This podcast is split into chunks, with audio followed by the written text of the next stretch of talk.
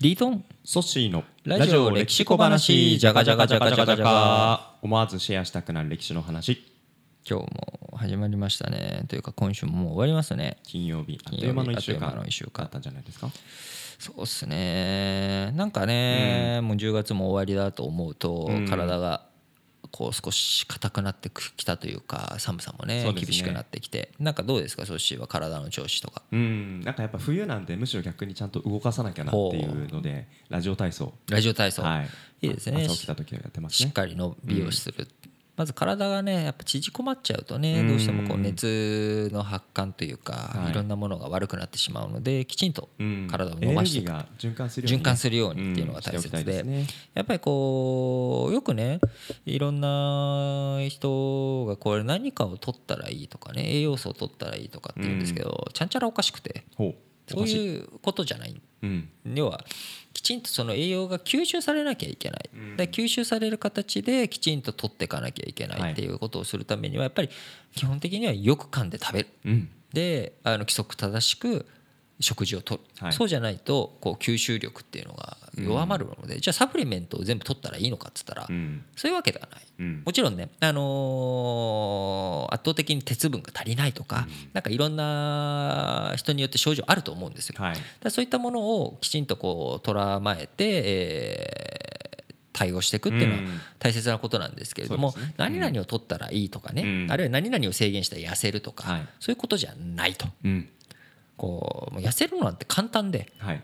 走れと 人もかなり痩せましたもんね。走ったら痩せるって、僕は別に痩せてないんですけど、はい。その走ったからといって、うん。別に食事量を減らしたから、うん。あの過剰なカロリーを取らなくなったから痩せたっていうだけですけれども、あのーそういったことを基本的なことをすればうん。健康って維持できる話でうん。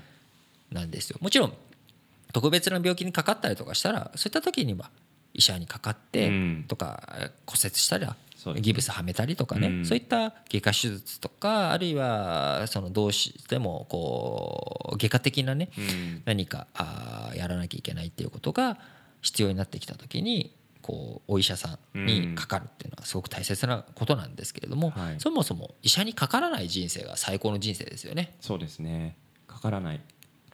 僕もたまに体調悪くなるんですけどでも一方でかからなすぎると自分が今どういった症状で何がどこが悪いのかなっていうのうんうん。がピンとこなかったりどこのお医者さんに行ったらいいのかって分かんなかったりもするなっていうのはあるんですけどね。だから定期検診をね、するっていうのは大切ですけれども、うん。まあ風邪ひいたらうん薬なんてのはまず寝るしかないんですよ。寝る。寝るしかない、うん。だって自分の体が弱まってるからっていうことなんでね。寝る以外に水分要はとって。水分取って、あの消化にいいものをよくはい。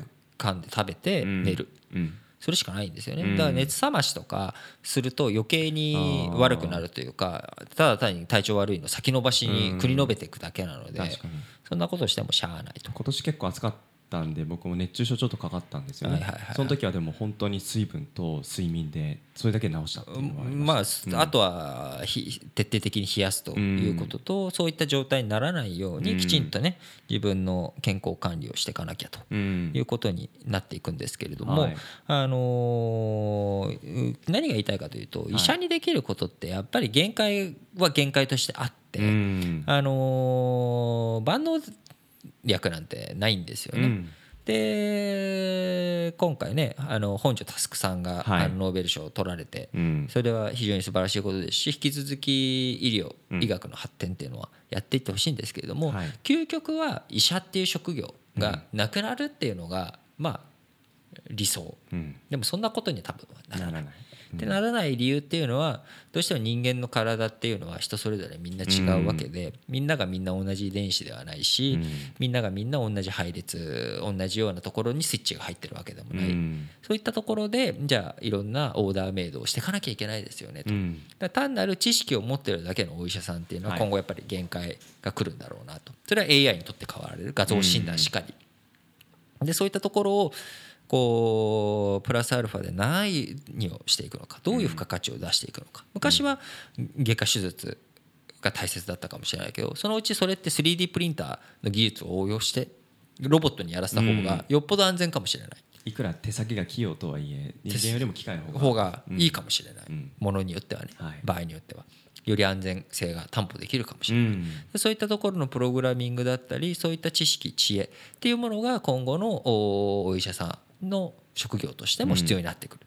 うん。ということで、まあ、何が言いたいかというと究極いろんな職業っていうのに必要な要素っていうのはうん。今後どんどんどんどん確一ある意味確一化されていってうん。でその確一化された要素の中プログラミングとかコミュニケーションとかそういった基礎的な部分から一体じゃあ自分は何をどういうふうに使うのか。うん。こういったところにきっとうん。えー要因としては発揮していくんだろうなと思っています。なんか心に寄り添ってくれるのは最終的に機械じゃなくて人なんだなって改めてそんな風に思いましたね。